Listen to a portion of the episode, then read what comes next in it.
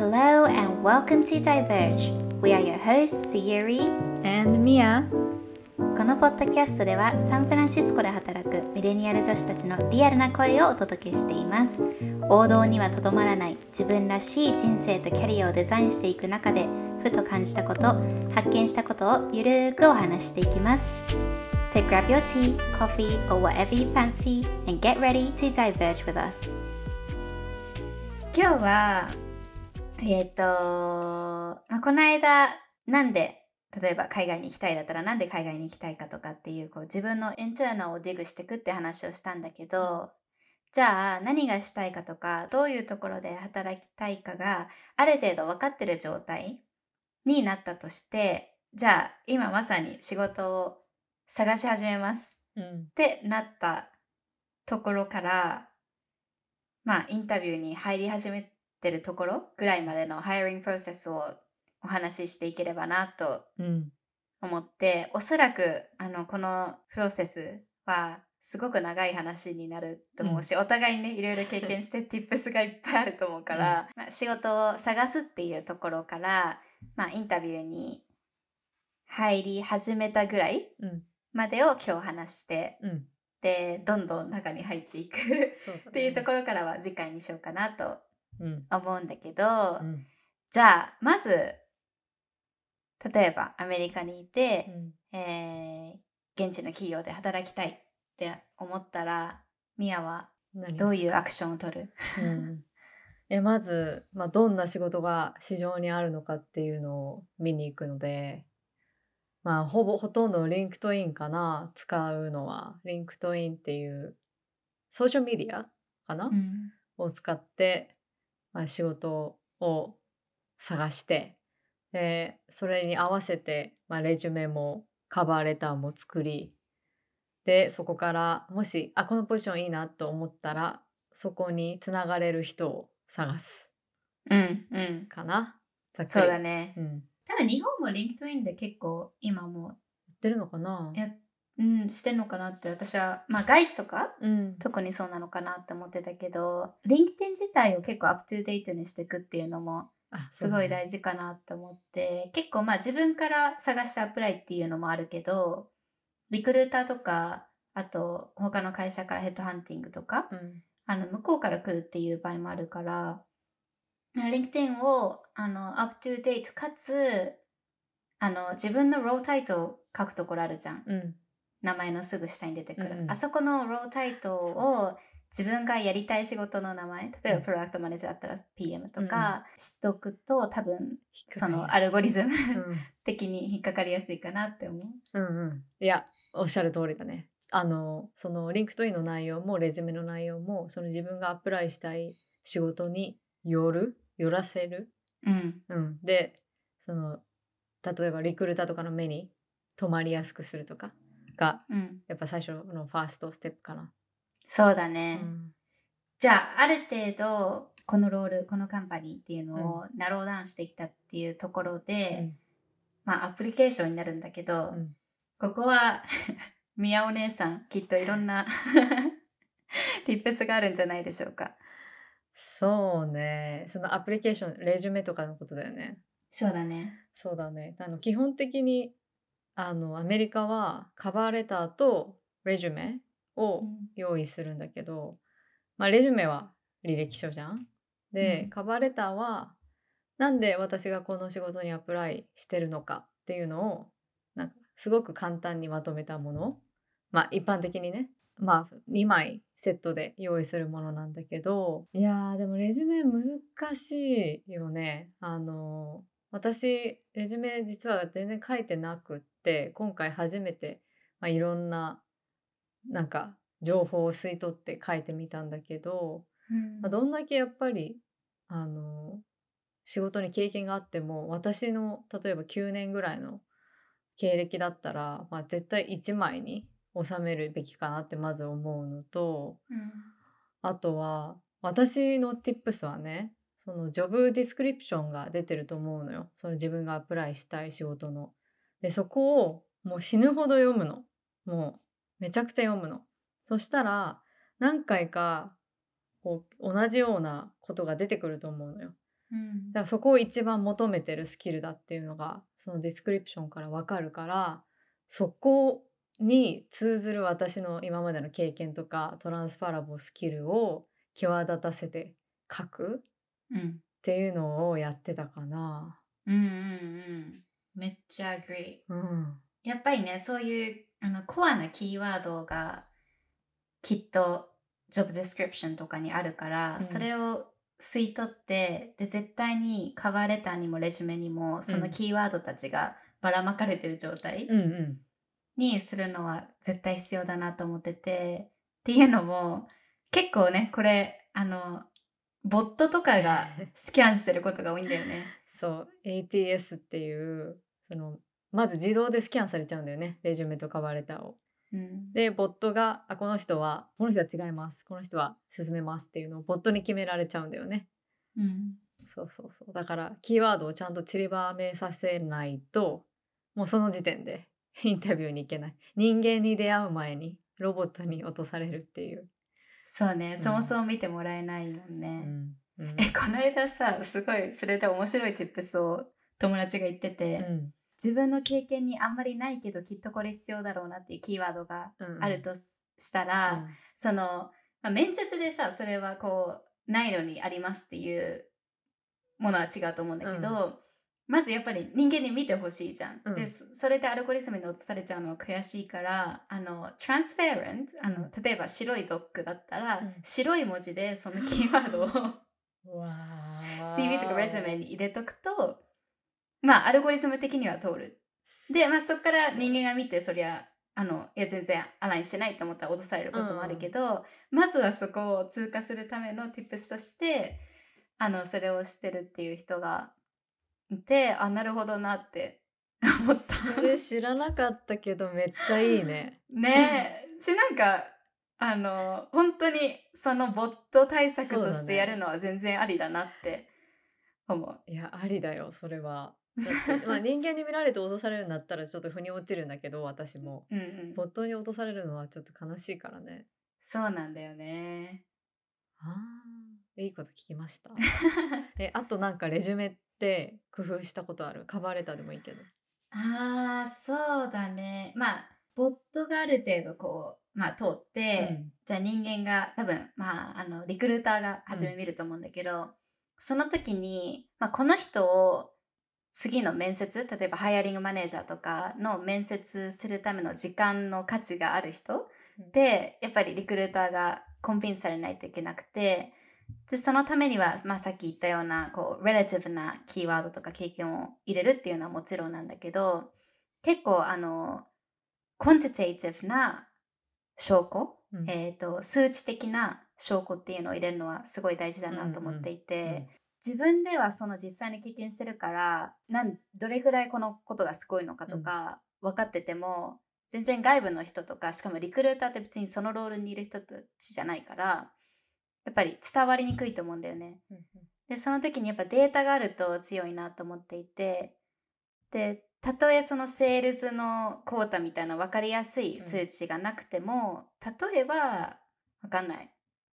イベントをやったっうんうんていうのも何日間のイベントってまず数が入るじゃん。うん。うんで何人のパーティシペント、サティスファクションはこれだったとかデータにまあ、数字を入れていくっていうのはやっぱりリクルーター側もプルーフが欲しいじゃん。なぜこの人がインタビューにする価値があるか、うん。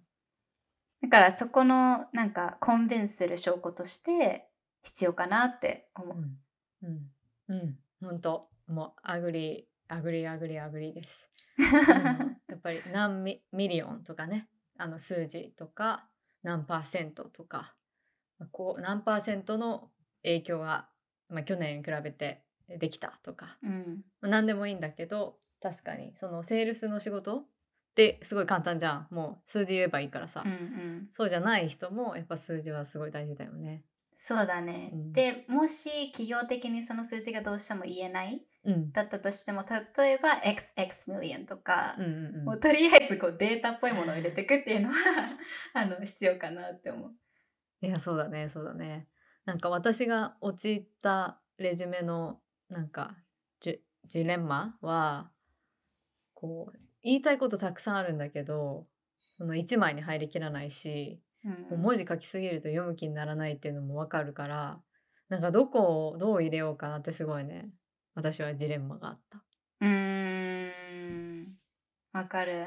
うん。え、それはどうやってプライオリティしてた？そうね。なんか私大きく分けるとなんか3つなんか違うロールになってたのね前の仕事で。でそれをまあ3つ書いてたんだけどもう一番下のやつとかもうどうでもいいからさ1行、うんうん。もう結構何も書いてない。こういう仕事してたぐらいしか書いてなくてでやっぱ一番最新の直近でやってた仕事が一番大きかったからうんもうそこの量をもうほとんどにしてやったかな。でなんかスキルズとかあるじゃんその自分のスなこういうスキル持ってますって言ってさポンポンポンポンポンって書いていくところ、まああれがなんかボット対策でもあるんだけど、まあ、あれもすごい最小限にしたかな。うーん。ね、あの、 bullet point、箇条書きでスキルセットとか、うん qualification 書くところだようんうんうねん。そうそうそう。うん、でも確かに、あの、本当に直近の経験を見てるから、あの、フォーカスを置くっていうのはすごく agree だし、あの、もっと面接を進んでいくと、 hiring manager とか多分 LinkedIn とかもチェックするから、そこで前のした素晴らしいことも見てくれると思うし、すべ、てをね、レジュメに入れる必要は全然ないなって思う。うんうん、そうそう。やっぱ優先順位はその description に書いてある job description に書いてあることで重要そうなことに通ずるスキルの経験を書く。うん、だね。そうだうね。ん。まあ今あの cover letter レジュメの話してるけどできる限りやっぱり人 人を探して、うん。まあ referral うん。あの紹介制度っていうのが大体アメリカの会社はあるからそっちを探してなるべくこのステップはスキップできた方がうん絶対に、まあプロダクティブではあるよね。あります。あの私いいエグザンプルがあるんだけどうん、今の仕事に応募した時に最初 LinkedIn で見つけてきてもう普通に応募しちゃったのね。あの referral。ルとか探す前に、なんかあめっちゃいいじゃんと思ったからもう早くやんなきゃと思ってすぐ応募したの。でその5日後ぐらいかな。その5日間は返事がなかったのよ。だから、あうん。ーダメだったかなと思って5日後ぐらいにその話を夫にしてたら夫が「え？そこの会社の人知ってるよ」って言い出して「でえ早く言ってよ」って言って。ですぐ紹介してもらったの。でですぐあのちょっとチャットしましょうみたいな感じでズームコールをしたのよ。その知り合いの人と。で、そしたらその後にすぐにハイアリングマネージャーにつなげてくれてもうメールで。でもうそのリクルーターのプロセスを全部スキップできたのよ。うん。でう私が普通に出してたそのレジュメは通ってなかったけどそのレファーラルの方はもうすぐもう即日であの面接ってなったからやっぱレファーラルだなって思ったわけ。うんすごいね。実体験が。はい。確かにね。そう、レフェラルってまあ、向こうの会社にとっても、もうすでに社員の人のおすすめできる人っていうことで、こう、やっぱり信頼できるし、あの、すごく向こうにとってもね、いいことだから、結構会社によっては、あの、レフェラルをした人が、えーハイアリングされたらボーナスがうんうん。結構大量に出たりうん。すると思うんだけど、うん。えもし人を全然知らないってなったら、うん。どうするか。どうする？えそれでも探すかも。LinkedIn で例えばその仕事の人を見つけたら、メッセージを送ってまあちょっとでもこう興味を持ってもらうような感じでちょっと coffee chat までつなげてつなげられたらまあいいんだけど、うん。うん、それでもさそうやって探すかも。そうだね、うん。そうなんだよね。うん。あの LinkedIn も InMail っていう確か有料版だとあのつながってない人？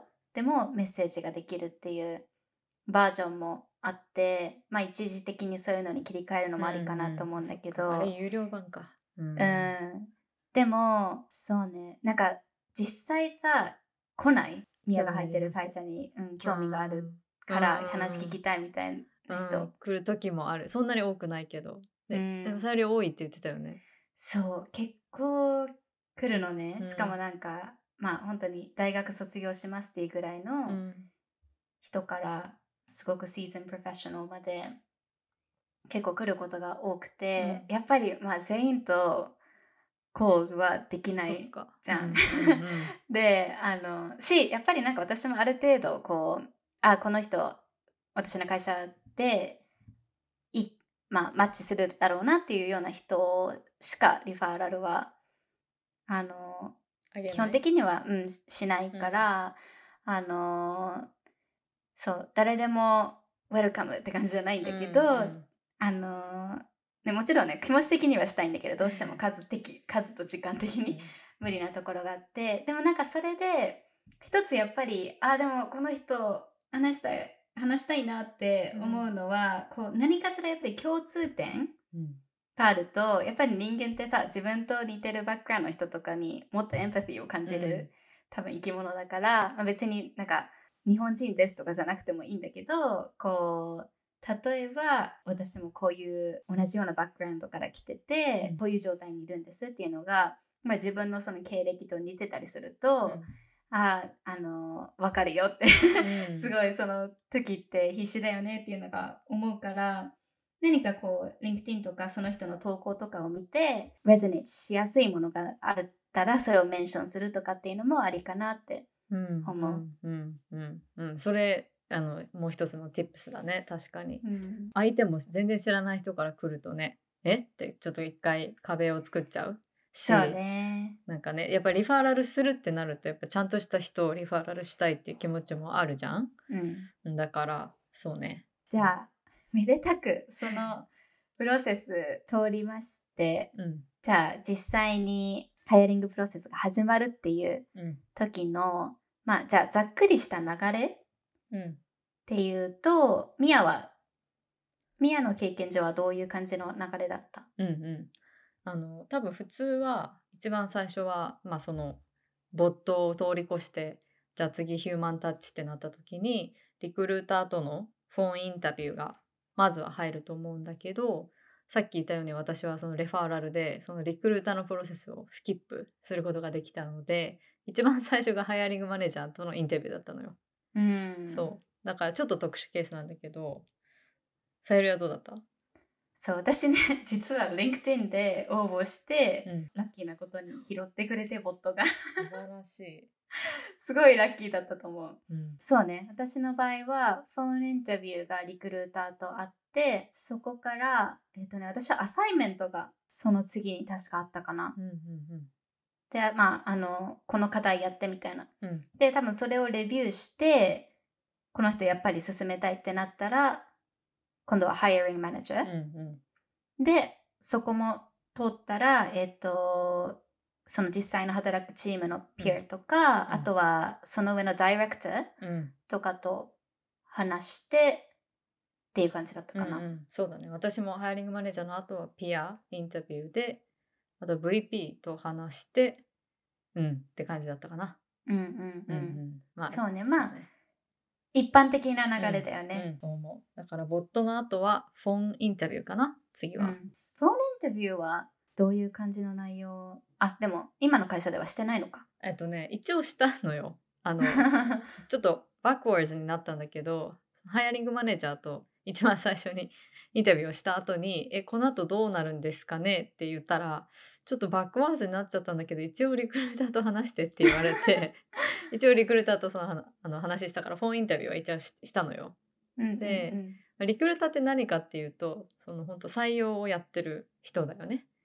採用を担当してる人たちでその人と本当に電話でカジュアルに15分ぐらいかなお話を私はしたんだけどでまあ「Introduce yourself」っていうよくあるやつだけど、まあ、自分が何者なのかどういう経歴があるのかっていうのを答えてで向こうちょっとだけ質問あったら返してみたいな感じででなんかコンペンセーションいくら欲しいのってすごいお金の話になり、その会話終わったかな。多分なんかリクルーターはそのチームで実際に働いてる人じゃないし場合によってはまあ社員じゃない人あそこうあのねアウトソースしてるような会社もあるだろうから、どっちかっていうとおそらくチームからこういうバックグラウンドスキルセットの人が欲しいって言われててそれに合うかをこうチェックみたいな、うんうん。してる感じだから、うん、そういう意味では本当にレジュメと結構一緒かな。何がキーワードとなって、うん何を言えばコンビンスできるのかっていうのを、うん、考えておくといいかもね。うんうん。あともうその時点でいくら年収欲しいのって聞かれちゃうからうん、ちゃんとその前に準備をしておくことをおすすめする。なんかいきなり聞かれてあわあわあわってなってうん。自分が欲しい金額言えなかったらもったいないからね。そうね。うん。え、ミヤはさ、その時点でもう言う？えっとね言いたくないじゃん。あの、あのこれも駆け引きまあちょっと後にも出てくると思うんだけどさお金の駆け引きでさえっ、といくら欲しいですとは言いたくないわけさ。だから、言わないように電話を切るんだけど。そうなんかわかる。えっ、といくら欲しいって聞かれてもレンジがわからないからなとか言ったりとか、うん。なんかうーんなんかまマーケットの平均ってどのぐらいなんですかねとか。なんか 濁すんだよね。うん、そうね。あの、リクルーター側がある程度、このロールにはこのレンジっていうのをもう持ってて、例えばそれよりも全然上の行っちゃうと、うん。落とされる可能性だってあるし、まあ、下の方だと、まあ、もったいない。あ、それでいいんだみたいな、うん。なっちゃうっていう可能性もあるから、まあ、事前にグラストとか、うん。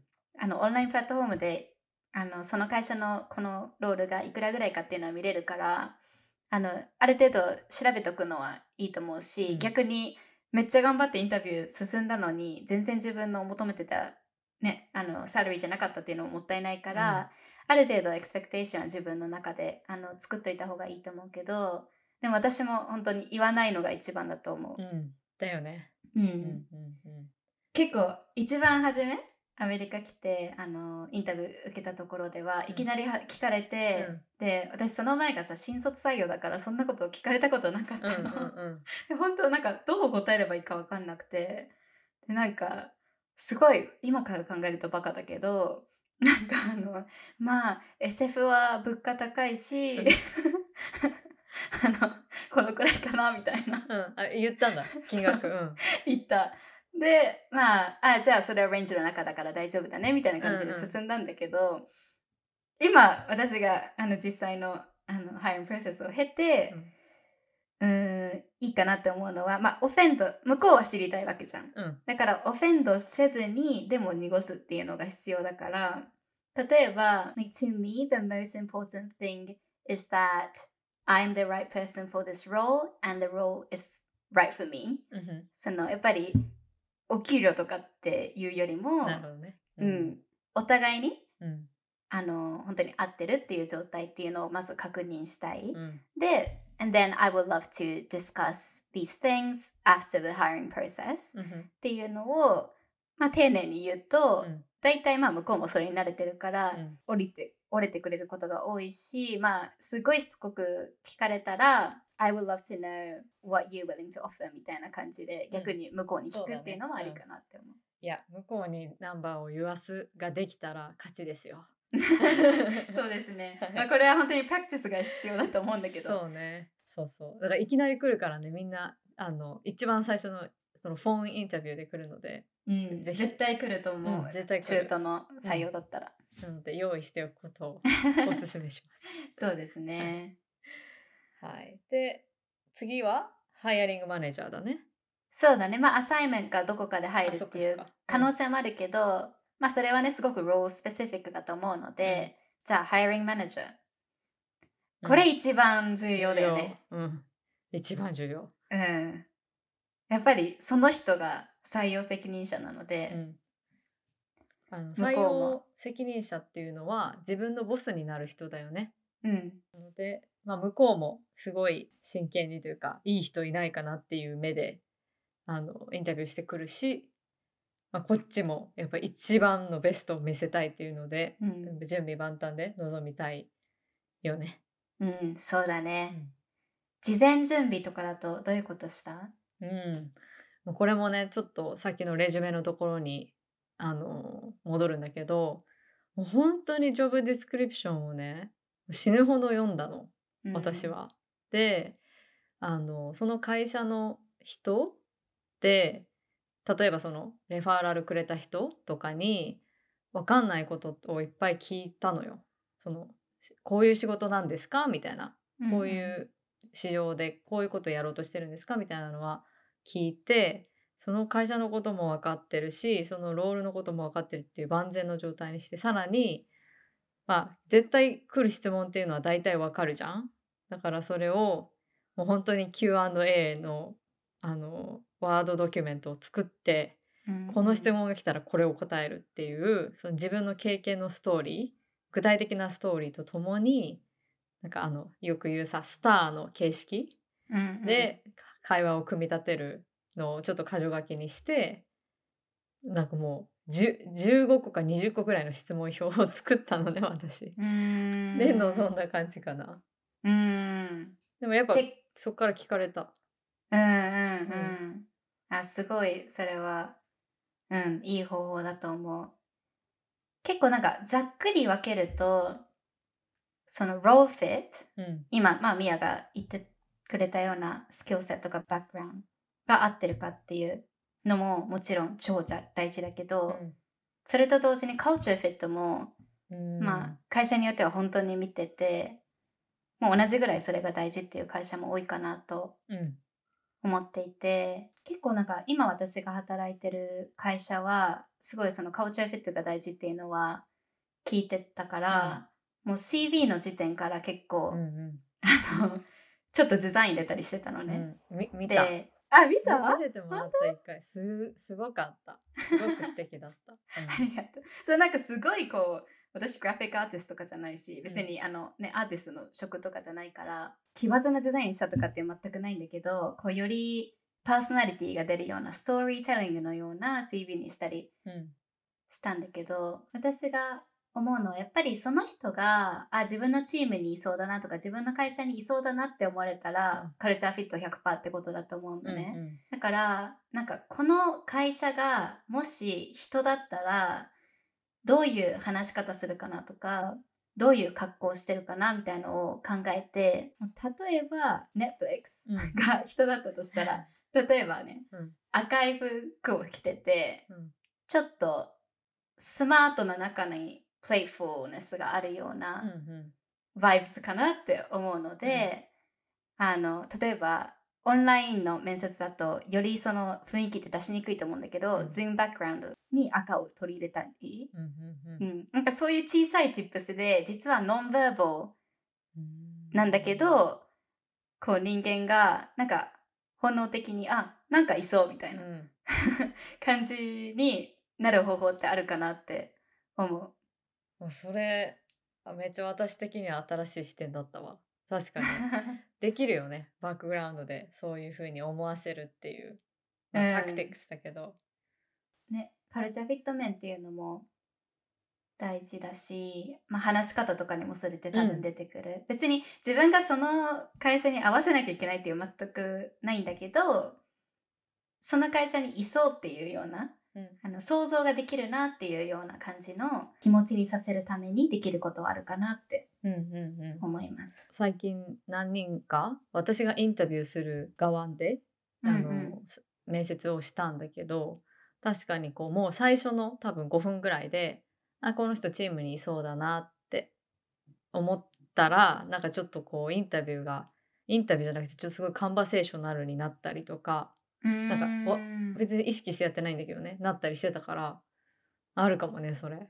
うん、確かにそのコンバセーショナルに、まあ、初めからしてくれるハイマネージャーもいるだろうけど、うん、結構ね初めはインタビューみたいな感じで来ることも多いから、例えば事前にインタビューされる人のことをできる限りリサーチしていくっていうのは大事かなと思ってて大事だね。う。ん、うん。それこそさっきあの LinkedIn のコールドメールでも言ったけど共通点を頑張って探して、うん、なんか確か私趣味とか、うん、その人がすごい昔あの書いたアーティクルとか見つけ出してきて、オンラインでね。で自分と共通してるバックグラウンドとか趣味っていうのをさりげなく自己紹介とかで入れてみたりする。ああ それそれは確かにあるあるあるね、こういうこういうことしててこういうこと好きでみたいな。あ一緒だって思わせるってことだよね、うんやっぱね人間だからやっぱあこの人いいなってライカボーだなって思ってくれるのがね、うんうんすごい大事だと思うからなんかわざと自分でもう「please like me」みたいな感じでやるのは逆効果だとうん思うんだけど、うんうんあのそうだね。どうやったらより距離を縮められるかなっていうのは考えてみるといいかもね。うんうん。そうだね。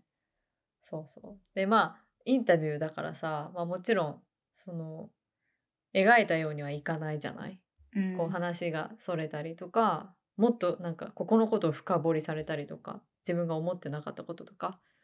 そうだから本当に自分が話す内容はもうちゃんと説明できる状況にうんしておくのがあわあわしなくていいしな例えばねあのわかんないけどさ本当は5ぐらいしかやってないことを10で話す時あるじゃない。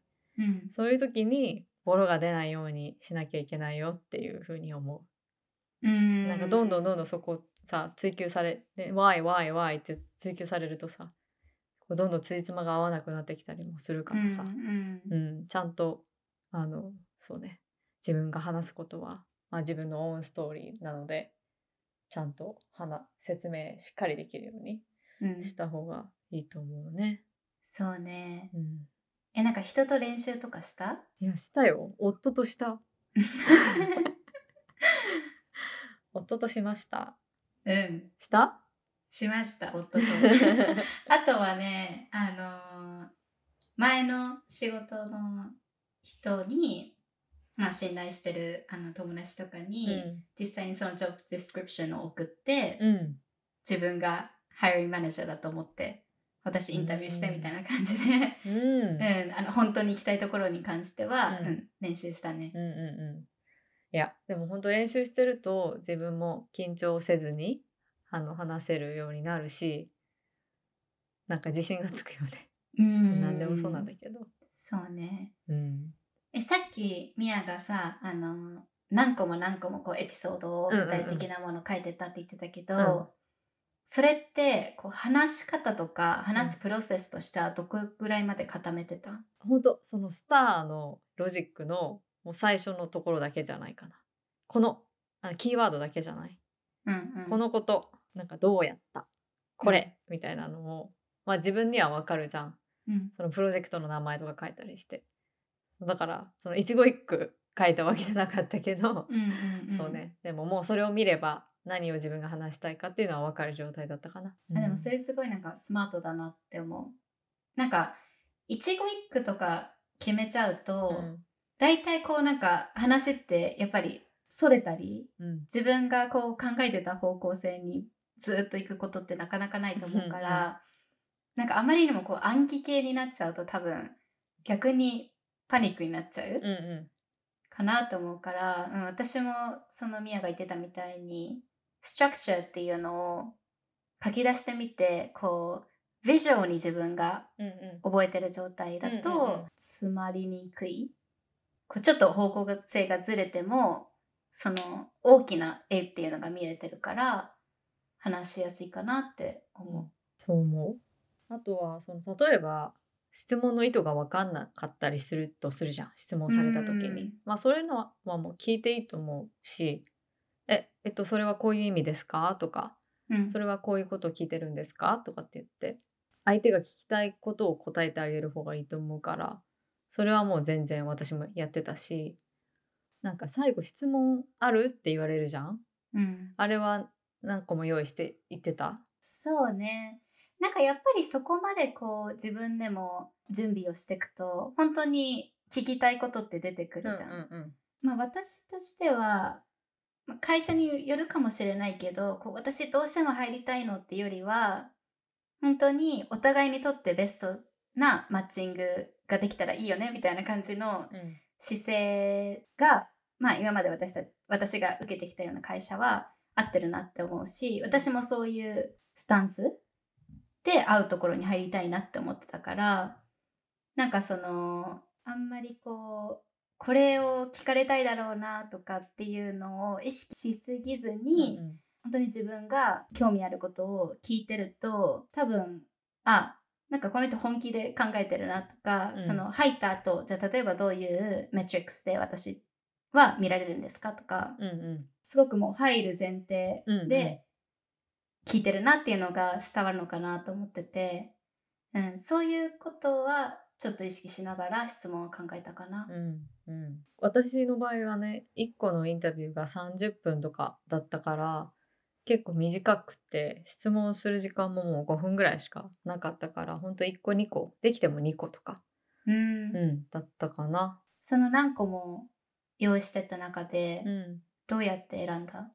やっぱ会話の流れじゃないかな。こんな話したな。じゃあこれがアプロープリエイトかな。みたいな感じ。だしもうそこに載ってない質問が。そのインタビュー中に思いついたらもうそっち聞いちゃうし、うん。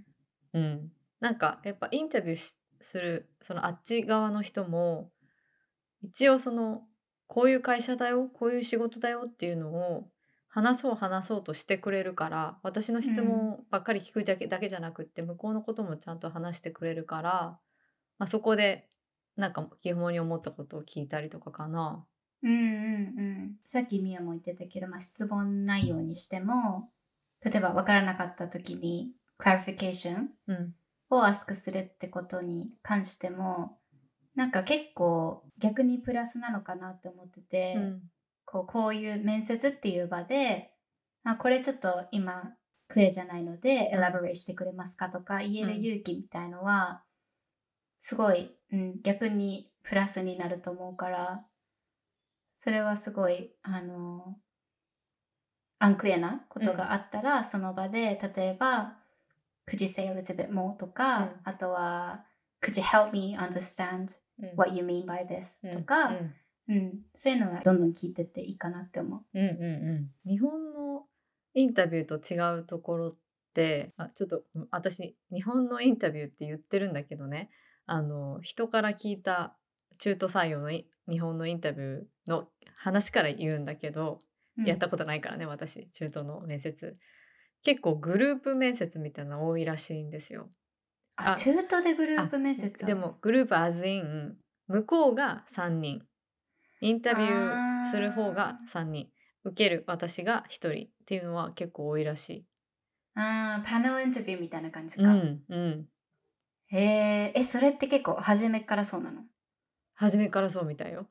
ほうんすごいねじ人事の人2人向こうに行って最初話してで次が例えば課長課長と部長が2人いて話してとかそんな感じみたいです。ーへえ。どのインタビューでも何人もいるのかな？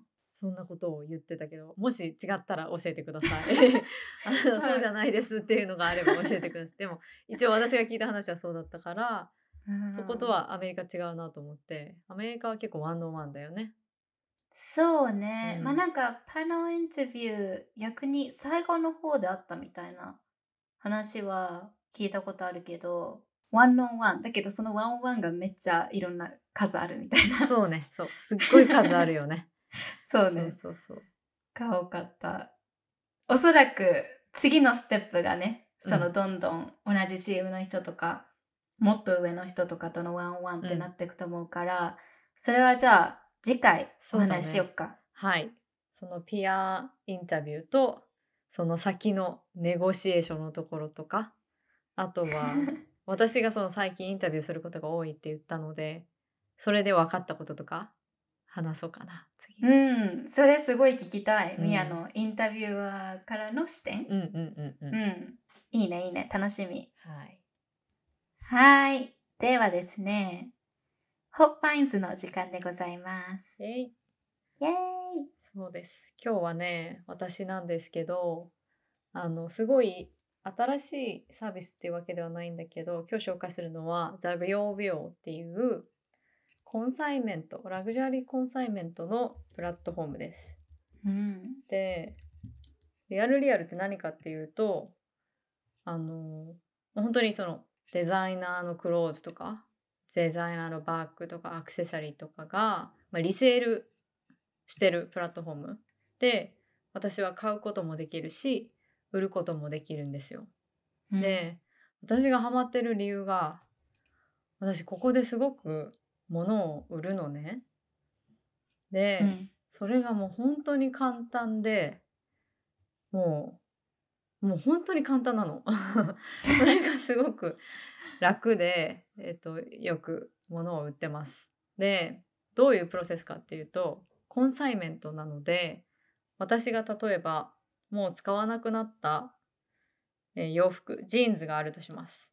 でそのジーンズを売りたいってなるとその RealReal のあホームページ上でどこどこのデザイナーのジーンズを売り売りますっていうふうに登録するともうすぐに shipping label が発行されてでその shipping label とともにもうそれを送っちゃうのね。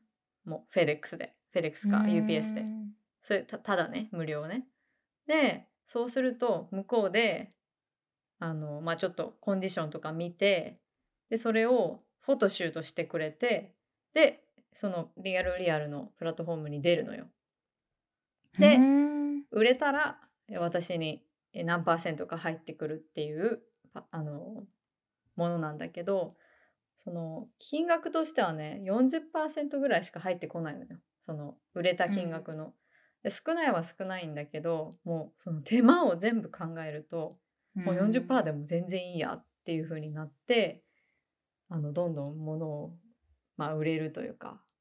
そうね。もし買いたかったらあのこのリアルリアルから買うこともできるしでなんか私のちょっとなんかコアな考え方としてそのもうなんか市場にありふれてるものを consume していきたいっていうふうに思うのよ。うん新品を買うんじゃなくって。なんかそれすごい好きなのね。なんかこう循環していく感じ。例えば、うん私にとって今このジーンズはもう今私は履かないジーンズになったけど誰かにとったらすごくそれが今履きたいめちゃくちゃかっこいいジーンズかもしれないじゃん。うんそうだからそれがこう循環していくのがすごく好きだし全然めっちゃクオリティもいいしいいからさなんかクローゼットで眠ってるよりかはさそうやってあの欲しい人の元に届いた方がいいじゃん。うんでそれがすすごく好きなのよ。だから、なんかできればセカンドハンドから買いたいとかできればそのヴィンテージのものから買いたいとかなんか新品をなるべく買わない 変な主義があってうんそうそうそれがねすごくやりやすいプラットフォームだなと思っております。へえ、うん。私初めて Real Real 聞いたんだけど礼儀とかってさクオリティとかうんうん。よく自分で入れるじゃん、新品のようですとか、うんうんうん。なんかそういうのもプラットフォーム側がやるの？そうそうそう。だからうん。エクセレントコンディションとかマイナーマイナーなんとかとかスポッティングとかなんかいろいろ勝手につけられます。えー、それすごいいいね。なんか買う側としてもさやっぱりセカンドハンドのものって、まあ、サステイナビリティとか、うん。まあねコンセプトとしてすごくミヤが言ってくれたように素敵だなって思うのと同時にやっぱりどこまで そのクオリティとか状態信じていいのかみたいなコンサーンっていうのは特にオンラインだとあると思うから、うんうんうん。それをプラットフォーム側がやってくれるっていうのはすごい買う側も安心できるしいいよね。ね売ってる側もいいね。なんか私本当にさ、うん。メルカリとか無理なの。わかる。メルカリうん。1回だけ挑戦しました。私も。めんどくさいよね。めんどくさい、うんわかるよ。なんかそうアメリカ来る時にいっぱい売ろうとしたんだけどうん本当に嫌になっちゃって、うん。でもすごい素晴らしい友達がメルカリ大好きでうん、全部リスティングしてくれる 最高だよねすごいねあの 結構コミュニケーションも多いじゃない？メメルカリ、ね値引きしてくださいとかさ。こうなんかねサイズの質問聞かれたりとか。全部自うん分主導でやんなきゃいけないから、私も大変だと思ってたし。で最最後売れてもさシッピングとかをもう全部やらなきゃいけないじゃない、うん。まあ、簡単みたいだけどね今コンビニでできるみたいなんだけど日本で。そううん。それでもちょっと私は無理なんだけど。そのなんだろうバーデンを全部やってくれるのはありがたいです。うん。へえいいね、うん、このラストリーっていうのはどのくらいがミニマム？かなりこうねハイエンドデザイナーって感じ？いやそんなこともないかな。例えばあリフォーメーションってわかる、うんうんうん。あれとか売れるよ。うん。じゃあちょっとハイストリーそうね。トよりちょっと上ぐらいか。うんうんうん。うんうんうん。そうそうそう。今日もね、あの、なんか昔に使った、結婚式で使ったピアス、イヤリングがあったんだけど、うん、それが売れましたって連絡が来ました。えー、すごい。いいね。わ。うん。え、クリーニングとかしてくれんのかな？それはね、多分してないと思うな。うん。うん。なんか一回物を、なんかストラップ？あの、革、なんか、カバンのストラップを買いたくて買ったのね。うん。で、ほんと新品同様だったけど、あの、なんか、香水の匂いがした。あー、なるほどうんね。まあそうだよね。プラットフォーム側もさ、こう、特にラクチュアリーだと革の性質とかあるから、うん。そこの責任は持ちたくないよねうん。うんうんうん。うん、え、売れなかったら帰ってくるの？いや、ずっと売ってくれるんだけど、あの、どういうことをされるかっていうと、どんどん値引きされる。なるほどね。え、うん。じゃあさ、逆に向こうに送信されて、じゃあこのドルで売りますみたいになって、うん。それが自分より全自分が思ってたよりも全然うん。低かった場合ってキャンセルみたいなのできるのかな、あどうなんだろう。やったことないけど、できるだろうね。多分。うんそう、でもね、あの、ど、どのぐらいの値段になるかっていうのを、あの、一度リアルリアルで見てくださいって書いてある。うんで、あ、同じような商品がいくらで売ってるんだなっていうのを、まあ、大体わかる。うんあ、これ売ったら、ね、200ドルにしかないなんないんだ。じゃあやめようかなって、事前に送る前にわかるかな。うんうん。いいね、えーちょっとやってみようかなはい。もし、あの、クローゼットの整理とかするときに、これもう着ないわ。でもすごくクオリティいいなっていうのがあったら、ぜひ、やってみてほしい。うん、そうだあのね Facebook マーケットプレイスあるじゃん？わあ、Facebook that's, が that's horrible. I know, no? it's うん horrible. Yeah. まあ、たまにね、本当に。てか、私は今まで結構いい経験してるのね。ああ、いい、それラッキーだよ。うん。だよね。う そう、なんか、あの、プラントとか、すごいいい感じの変えたりとか、あの、してたから、なんかちょっと信頼し始めちゃって、ん。うん。結構いい感じの、あの、バッグをね、うん売ろうと思ったの。うん必要じゃなくなったから。で、そしたら、まあ、買いたいっていう人がスキャマーだった。Wow. え、how do you know? なんか、まあその人から「Is it still available?」みたいなの来て、で、Yes ってなるじゃん。で、あのーこれなんか妻へのものだから、うん。えっと、僕しかピックアップしに行けないし、うん。あの、明日になっちゃうみたいな。うん。でも、なんか絶対に妻に買いたいから、今払ってもいい？みたいな。うん。ね、まあいいいいじゃん。いい 今はいもうなんかデポジットみたいな感じで払いたいならいいけどと思って、OK みたいな感じででそしたらなんかある、まあ、ベンモみたいなアプリうん。を言われて、でこれで送ってもいいって言われたから、なんかでも普通の本当にちゃんとしたアプリだったかうら、ん。じゃあ私そのアカウント作れねみたいなうん。やってでもなんかだんだんなんかコーポレアカウントからしか送れないみたいなうん。でそのお金があの送られてきた時にそのコーポレアカウントだと,、えっと条件として例えば500ドル以上うん。じゃないと初めの送信ができませんみたいなエラーメールがそのアプリのブランディングされたメールが私に来たの。でえそうなの？みたいな。でなんかあのじゃあ今から僕その残りの例えば300ドルーうん。送るからでもなんかそれは絶対返してくれるっていう保証をしてくれるみたいなですごいいい感じの,、うんうん。あのトーンで言ってきて、まあそりゃね払ってくれればうん。あの返すよそりゃ返すよってうん思うから、オッケーオッケーみたいな。うん。でそのじゃあ今送ったって言われて、うんでそのメールも来て、でここに300ドル振り込んでくださいって書いてあったんだけど、なんかもう結構さ私すごいなんか responsibility がなんか変に高くなっちゃう人で、うん。なんかあ早く返してあげなきゃみたいなうんうん 変なうんうん。トーンになってきてて。でそしたらなんかあのーそう instruction を読んでてでもなんか途中からなんかこの instruction 変だなって思ってでよーく見たらなんかこう画像がちょっと pixelateそうちょっと画質が悪かったりうん。してて、であので向こうがねそしたらなんか「What are you doing?」みたいな。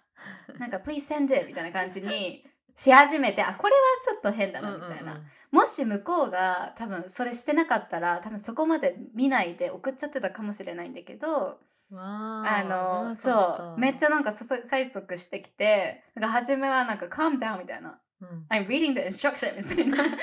なってたんだけど途中からこれスキャマーだなって思ってなんかそうそこで私がなんかあちょっとこの instructions are very confusing うん so I need to call the call center for this app みたいな、うん言ったら向こうがもう完全に焦り始めてて、うん。多分通報されるって思ったうんから、うんうん。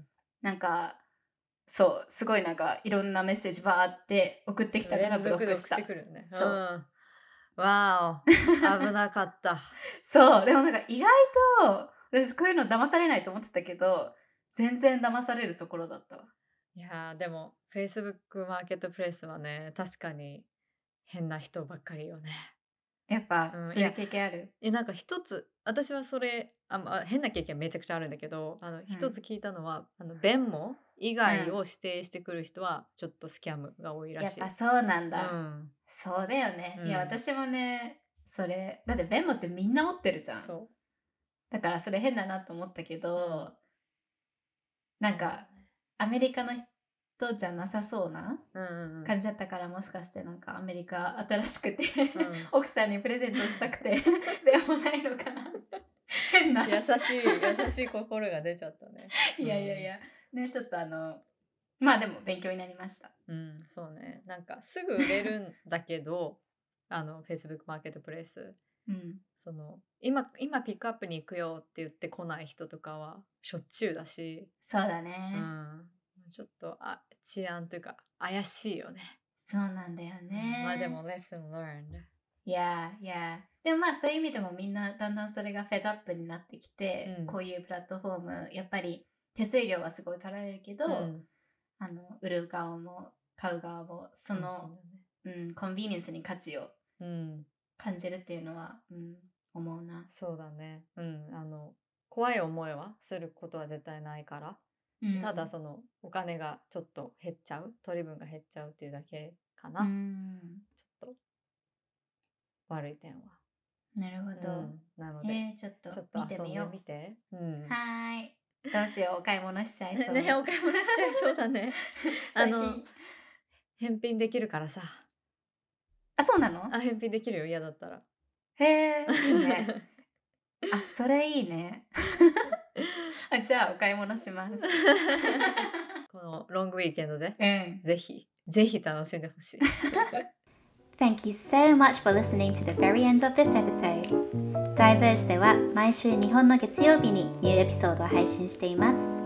Spotify、Apple Music、Google Podcast などのプラットフォームでお聞きいただけるので、ぜひフォロー、レビュー、そしてシェアをいただけると嬉しいです。質問やコメント、取り上げてほしいトピックがある方は概要欄にあるメッセージフォームよりお気軽にリクエストください。いつでもお待ちしています。And with that, we will see you on the next episode. Have a beautiful week ahead. Bye! Bye!